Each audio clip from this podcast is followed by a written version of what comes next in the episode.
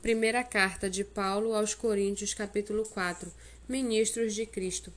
Assim, pois, importa que todos nos considerem como ministros de Cristo e encarregados dos mistérios de Deus.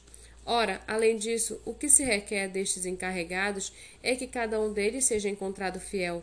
Mas a mim pouco importa ser julgado por vocês ou por um tribunal humano, nem eu julgo a mim mesmo, porque a consciência não me acusa de nada.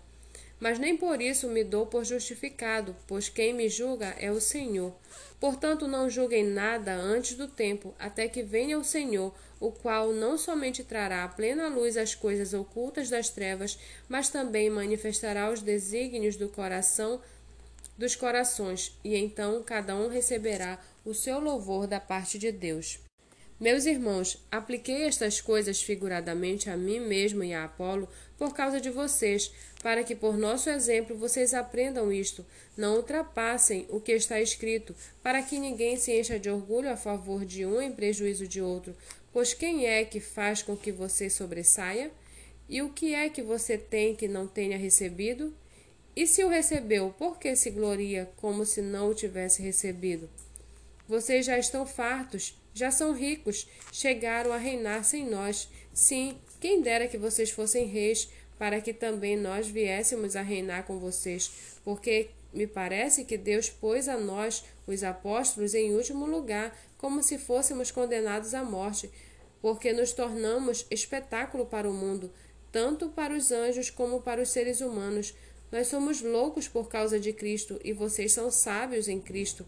Nós somos fracos e vocês são fortes. Vocês são honrados e nós somos desprezados. Até a presente hora sofremos fome, sede e nudez. Somos esbofeteados e não temos morada certa, e nos afadigamos trabalhando com as nossas próprias mãos.